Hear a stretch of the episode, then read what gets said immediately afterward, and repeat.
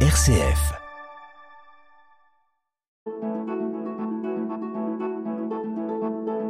Itinéraire. RCF. Bonjour.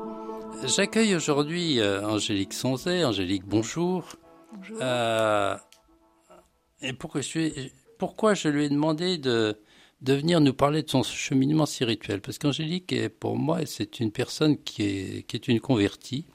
Elle s'est convertie, elle va nous raconter tout ça, elle s'est convertie il y a une dizaine d'années. Et euh, je pense que son cheminement est de nature à nous faire réfléchir tous euh, sur tel ou tel point euh, qu'elle voudra bien nous exposer. Angélique, est-ce que tu pourrais, je, la tutoie parce qu'on se connaît depuis, depuis quelques années, hein, euh, est-ce que tu pourrais donc nous expliquer euh, bah, ta conversion? Alors, euh, ma conversion s'est faite de manière assez forte à un moment donné, et puis elle, après, elle a, continué à se faire au fur et à mesure des, des années, et j'ai l'impression qu'elle n'est pas encore terminée. Elle a eu lieu donc, elle a commencé il y a dix ans, de manière donc très très intense pour moi. Euh, par un don des larmes en fait, quand euh, je me suis souvenue de, ma foi d'enfant, lorsque nous préparions avec mon mari le baptême euh, de notre premier enfant. Et que j'ai lu sur une feuille en fait pourquoi est-ce que nous souhaitions faire baptiser notre enfant. Et là, donc, je me suis souvenue que quand j'étais petite, eh bien, je priais et je me suis mise à, à pleurer sans pouvoir euh, m'arrêter, sans pouvoir comprendre pourquoi je pleurais. Et c'était pas de tristesse, hein, c'était vraiment quelque chose de, de, de, de- purifiant en fait, quelque chose de, de, de très intense que j'ai pas compris hein, forcément ce jour-là. Et euh, ensuite, euh, eh bien, j'ai pu euh, avoir envie d'aller euh, à la messe. J'ai pu euh, découvrir des, des, des rites, des, des personnes incroyables qui m'ont beaucoup aidé et qui m'ont aidé à, à continuer ma, ma conversion petit à Tu petit. n'as pas été à la messe toute seule? Non, c'était un monde inc- totalement inconnu. J'aurais jamais mis les pieds dans une église euh, et à une messe euh, toute seule. C'était même inconcevable. Je savais même pas qu'il y avait encore des messes euh, qui existaient de nos jours. Et c'est ma belle-mère en fait qui, euh, je savais qu'elle y allait de temps en temps, euh, mais pour moi c'était un petit truc de, de personnes âgées en fait. Ça sera répété, non déformé. Et euh, voilà, comme je savais qu'elle y allait, je lui ai demandé est-ce que vous pensez que je, je peux y aller quoi? Est-ce que j'ai le droit? Donc elle m'a emmenée. C'était des messes anticipées parce qu'elle-même était euh, recommençante et euh, elle, elle y allait donc à la messe anticipée. Voilà, c'était aussi de manière assez discrète. Donc je vivais cette, ces premières messes à côté d'elle. Je faisais comme les autres. Je me mettais à genoux, je faisais le signe de croix. Je, je connaissais pas les prières. Notre Père euh, vaguement. Bon, heureusement, ça, ça s'apprend bien. Mais euh, voilà, j'écoutais et surtout j'étais euh, admirative euh, du sacré en fait. Je- J'aimais y aller, j'aimais euh, entendre parler de Jésus. Euh, Jésus que, bah, que j'ai appris à, à découvrir dans ma vie, que j'ai appris à connaître. Ça a commencé donc par ce don des larmes. Et puis euh, le visage de Jésus s'est dessiné en fait au fur et à mesure des mois et des années. J'ai appris à, à le nommer, à l'appeler, à, à vivre avec lui. Et au fur et à mesure du temps, bah, j'ai eu l'impression que c'était lui qui m'appelait en fait. C'était lui qui venait me chercher. Mais ça n'a pas été aussi simple que ça, parce Ah que non, non. là, ça, dans, ton, dans ton récit, ça a l'air très lisse, mais il a fallu peut-être, euh, tu, vas- tu vas nous préciser comment, l'intervention d'un prêtre, non, et puis ensuite euh, euh, une réflexion assez intense et profonde qui s'est manifestée par l'écrit. Hein, Mm. Est-ce que tu peux nous raconter Eh bien, en fait, comme ma belle-mère allait à la messe, elle m'avait proposé de, de contacter le curé pour le baptême de notre enfant. Et euh, je lui avais dit bah très bien, mais je voyais les semaines passer et elle allait à la messe et puis elle nous voilà, elle nous disait pas qu'elle l'avait fait. Donc euh, un jour, elle nous dit euh, ça, voilà, je vais à la messe. Ben, je me suis dit bon, s'il y a une messe, il y a un prêtre, donc euh, je vais aller moi-même. Je vais moi-même frapper à la porte de l'église pour demander. J'appelle mon mari, je lui dis allez, on y va tous les deux, on emmène notre enfant Lara et on y va. Donc voilà, on, on attend donc la fin de la messe. Et à la fin, donc le prêtre sort et c'était un, un, tout jeune prêtre en soutane, la communauté Saint-Martin. Et là, je me suis dit, ah bah, en fait, l'église est beaucoup plus jeune, euh, beaucoup plus vivante, parce qu'en plus, il y avait un petit apéro euh, servi à la fin de la messe. Donc, euh, j'étais très, très étonnée de, de, voir toute cette vie hyper jeune et moderne, en fait. Ah oui, les pratiquants, c'est pas toujours des vieux schnocks. Hein. et bah non. Et, et donc, on va voir ce prêtre, et, et on lui explique bah voilà on voudrait faire baptiser notre enfant et puis euh, se marier aussi parce que bah on n'était pas mariés donc régulariser tout ça quoi. Et euh, il nous dit bah d'accord donc on le recontacte on prend ce premier rendez-vous et, euh, et c'est là donc j'ai eu ce don des larmes.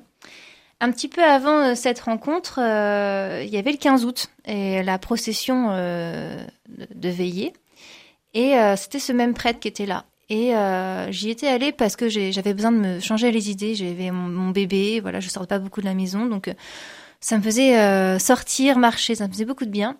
Et euh, ce prêtre nous dit pendant la procession, bah, si vous êtes là pour la balade, vous pouvez rentrer. Heureusement qu'à côté de moi, il y avait ma belle-mère et une de ses amies qui me dit non, non, tu restes, tu prends un chapelet, tu restes. Mais je connaissais, connaissais rien en prière, donc bon, j'ai accepté de rester du coup. Et ce prêtre continue de parler, et puis à un moment donné, il nous dit Est-ce que vous croyez en Jésus? Et alors là, aucune idée. J'en savais rien. Je, je, rentre à la maison, quelques jours passent, et puis je demande à mon mari euh, Tiens, toi, est-ce que tu crois en Jésus? Il me dit Ben oui, oui, je crois, oui. Et alors j'ai été euh, scotchée. Je savais pas que mon mari était croyant, même si on demandait le baptême. Voilà, pour moi, c'était pour, pour, pour la tradition, quoi. Et je me suis dit, bah, en fait, s'il croit, bah, bah moi aussi alors euh, je, peux dire je crois. Et alors ça ça a été une révélation assez importante euh, dans ma vie de pouvoir dire oui je crois en Jésus. Mm. et ensuite il y a eu tout un apprentissage hein. oui. Alors bah j'allais à la messe avec ma belle-mère le samedi soir. Et puis euh, un peu des fois comme ça se présenter et puis bah l'ami qui m'avait donné le chapelet là le, le 14 août m'a dit un jour, bah viens, on va aller voir un prêtre et puis on va, je vais te présenter, euh, puis on va demander si tu peux au moins être béni. Si tu peux pas communier, peut-être que tu peux être béni aux messes. Donc on y va et puis le prêtre, c'était le, père Dominique à ce moment-là, qui me dit ben oui oui et puis c'est possible et puis c'est aussi possible de se préparer à, la première communion. Donc ça c'était des mots euh, que je connaissais pas, hein. c'était un apprentissage. De, J'apprenais tout en fait.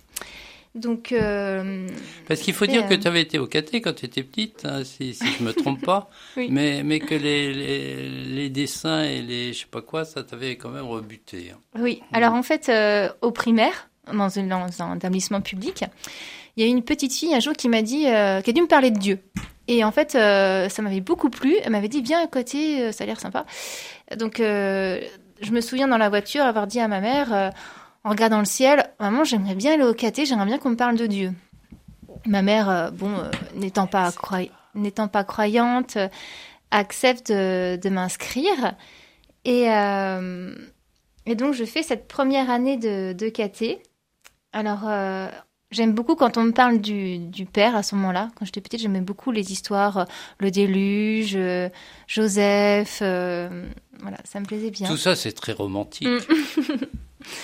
Mais euh, quand on me parlait de Jésus, ça, ça, ça, ça matchait pas. Enfin, ça, je, comprenais pas qui était Jésus. Je comprenais pas que Dieu pouvait euh, avoir un fils, euh, un Dieu homme. C'était pour moi, ça me parlait pas du tout. Moi, j'aimais que Dieu le Père en fait. Donc, j'ai pas accepté de faire ma première communion.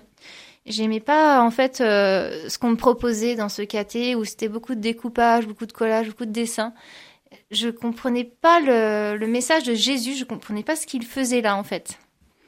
Et tu avais quel âge à l'époque? Je devais avoir euh, 8 ans, je pense. C'était au primaire. donc. Euh, D'accord. Mm. Mais alors, euh, c'est intéressant parce que donc tu as arrêté, hein, etc. Si mm. on, revient maintenant à ton, ton cheminement, ton, apprentissage, si je puis dire, de la foi, progrès, apprentissage, ton cheminement dans la foi et le rôle de, du Père Régis Morel. Mm. Eh bien, en fait, donc euh, le, père Régis Morel euh, a baptisé Lara, nous a mariés avec Sébastien, et euh, il est parti en fait quelque temps après. dans une autre paroisse. et à ce moment-là, en fait, j'avais l'impression d'avoir fait cette rencontre avec Jésus, mais de pas avoir la, capacité de mettre des mots dessus. Et euh, j'avais envie quand même de, donner un témoignage à ce prêtre qui nous avait quand même suivi sur plusieurs mois sur des sacrements importants et de lui transmettre ce témoignage.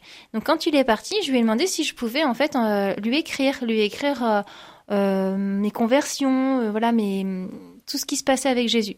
Donc il a, il a accepté et euh, sur plusieurs années, j'ai pu en fait écrire, écrire des, des, des, des, des songes, euh, des, des, prières, des, des attentes, des, des louanges, des, choses très, très personnelles que, je, que je vivais avec Jésus, que je ne pouvais pas forcément euh, raconter comme ça.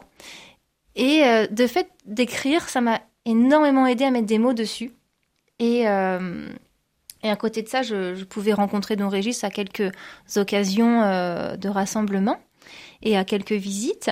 Et euh, voilà, on pouvait, euh, on pouvait en reparler, mais euh, voilà, c'était quelque chose de, très particulier avec Jésus que je pouvais offrir à, un prêtre en toute, en toute sécurité, on peut dire, sans jugement aussi, parce que quand on revient à la fois on peut se poser beaucoup de questions, avoir beaucoup de doutes, et c'est très important d'être dans un. Enfin, moi, j'étais très heureuse d'avoir vécu ça dans un climat de, de sécurité. Euh. Pascal me fait signe que l'heure de la pause musicale est arrivée, mais on n'en a pas fini avec les, relations euh, avec euh, le père Régis Morel. On en reparlera juste après la pause musicale. Je ne sais pas ce que tu as choisi comme pause musicale. Alors c'est un titre de Glorious, Shema Israël, qui je crois veut dire écoute Israël.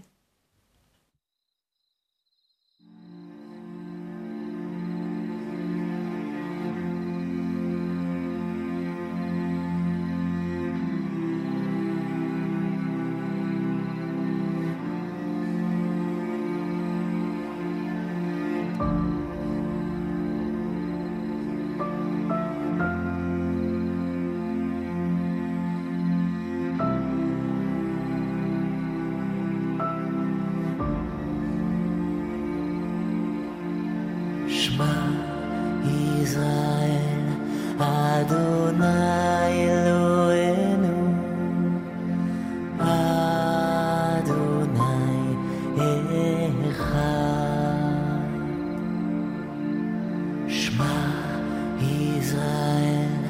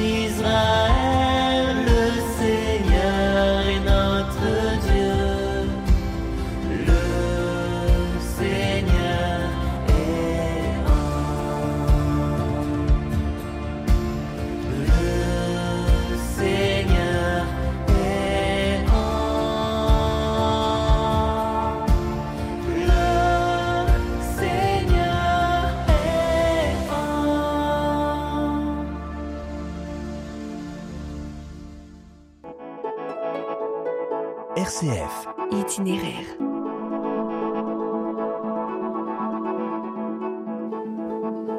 Je rappelle pour les auditeurs qui prendraient l'émission en cours de route que je suis avec Angélique Sonzet.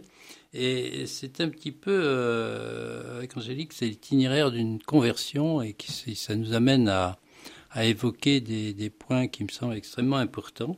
Angélique, là, tu nous parlais justement de ton cheminement dans la foi euh, qui a été aidé par euh, le père euh, Morel.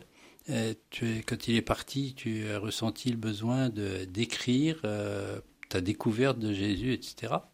Et puis, il avait accepté que tu lui envoies ces lettres pour qu'elles ne restent pas euh, post-restantes, enfin, que ce soit euh, quelque chose d'important. Mais après ça, il, a fallu que tu purifies, euh, que tu purifies cette relation avec, enfin, épistolaire, j'allais dire, à ma connaissance unique, puisque tu n'avais pas de réponse. Hein, alors, comment ça s'est passé? Eh bien, j'ai écrit une lettre, la dernière en fait, à ce jour en 2019. Euh, en fait, euh, j'étais encore euh, salariée à 80% avec mes trois enfants et le rythme de vie était devenu trop difficile. Je, je n'arrivais plus à trouver d'équilibre. J'avais l'impression de tout mal faire, le travail et ma vie de famille. Donc j'ai écrit une lettre au Seigneur que j'ai bah, envoyée à nos registres puisque c'était voilà c'était dans, dans, les habitudes à ce moment-là. Mmh. Et euh, j'ai demandé au Seigneur de rééquilibrer ma vie. Et c'est à la suite de, de cela, bah, quelques semaines après, je suis tombée enceinte de ma petite quatrième. Et avec mon mari, bah, on s'est dit bah voilà, euh, il vaut mieux prendre un, vaut mieux que je prenne un congé parental parce que euh, ça paraît être la meilleure solution pour pour la vie de famille, pour reprendre un peu un, du souffle et voir euh, ce qu'il en est par rapport à ma vie professionnelle. Donc ça, c'était la, la dernière lettre que j'ai envoyée. Et euh, quelques temps après, nous a, Don Régis nous a annoncé qu'il partait à Cuba, donc euh, une destination bien plus compliquée pour envoyer des lettres. C'est peut-être pour ça aussi que ça a été la dernière. Et euh, forcément, ça a mis un, une énorme distance.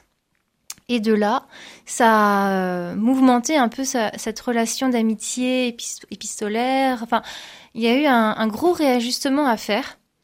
Et euh, il, m'a fallu vivre comme une sorte de deuil.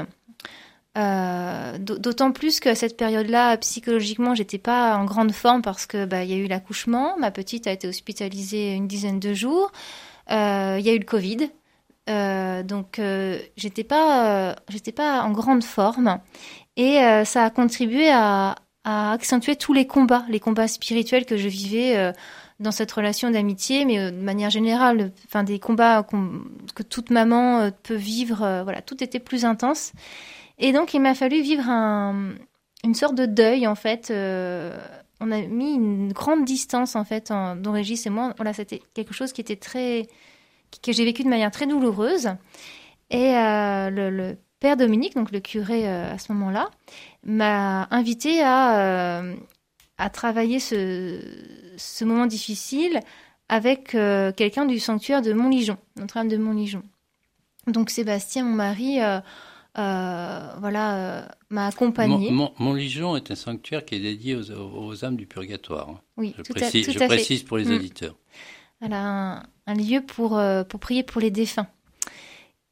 Donc il y a une démarche très particulière pour le deuil en fait là-bas. Et euh, donc mon mari euh, me dit allez on y va tous les deux parce qu'il propose là-bas des, des pauses euh, pour les couples. Donc des, des moments de d'intimité où on peut se reposer de, des retraites voilà. Donc on, on, en vit une et à la suite de cette retraite les, ceux qui présentaient ce temps fort nous proposaient de rencontrer un, prêtre ou une sœur et comme je vivais quelque chose de douloureux avec un prêtre je me suis dit vaut mieux aller vers une sœur et, en fait, euh, bah, ça a été une libération pour moi de, de, la rencontrer. Et depuis, bah, c'est devenu une accompagnatrice spirituelle parce que euh, elle a une qualité d'écoute euh, incroyable. Pendant donc pendant un an, j'ai pu relire avec elle cette relation d'amitié avec Don Régis et et du coup la l'épurer en fait, l'ajuster, la, la remettre entre les mains de Dieu Et on peut dire quelque part que j'ai vécu comme un, comme un vrai deuil d'une personne vivante, pour, voilà, parce que nos Régis c'est toujours euh, oui, c'était, un peu un imaginaire. Tu, tu- as fait le deuil de, de Mm. l'imaginaire, euh, du, du Régis Morel imaginaire que tu, Mm. à qui tu envoyais les lettres. Peut-être, oui. Ouais, Enfin, il y avait quelque chose et- à purifier. Et Il fallait temps, que ça passe par le deuil. Et, bien sûr. Oui. Mais pendant tout ce temps-là, euh, euh, il y a plusieurs choses dont tu ne nous parles pas, dont j'aimerais que tu nous parles. Euh, vous êtes inscrit aux équipes Notre-Dame aussi, Oui. euh, Mm. ton mari et toi. Oui. Comment, qu'est-ce qui vous a incité Et puis qu'est-ce que tu en penses Qu'est-ce que ça apporte que ça vous apporte, votre couple? Oui. Parce Alors, que ça n'a pas été facile. Alors hein. non, c'est en fait, je souhaitais que mon mari vive aussi des, des temps forts avec le Seigneur. Est-ce que lui, il le souhaitait? Oui, il, le souhaitait, mais bon, à sa manière d'homme en fait. Donc euh, voilà. Bon, ça peut... Je sais pas ce qu'en pense Pascal, mais euh, ça, ça, ça, on réglera nos comptes tout à l'heure. Et donc euh, voilà, j'avais envie qu'il qu'il s'investisse en fait dans, dans notre famille pour la partie spirituelle avec les enfants et dans notre couple aussi forcément. Et euh, c'est notre curé, le père Dominique, et d'autres paroissiens qui nous avaient parlé des, équipes Notre-Dame.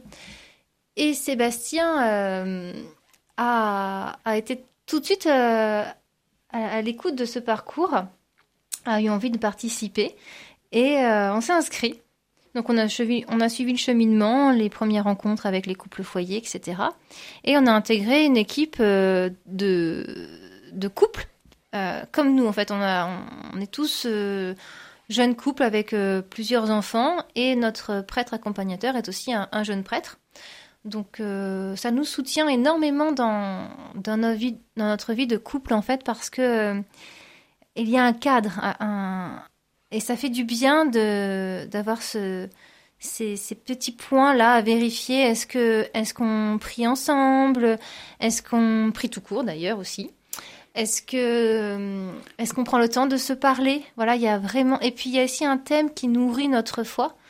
Donc euh, voilà, ça fait des beaux moments de, de à Et puis, il y a, partager. et puis il y, a, il y a une solidarité aussi. Vous habitez, je pense, pas très loin les uns des autres. Oui, on est tous c'est, à- euh, Tous en Touraine. hein, Donc, euh, il y a une solidarité qui est, qui est importante, Oui.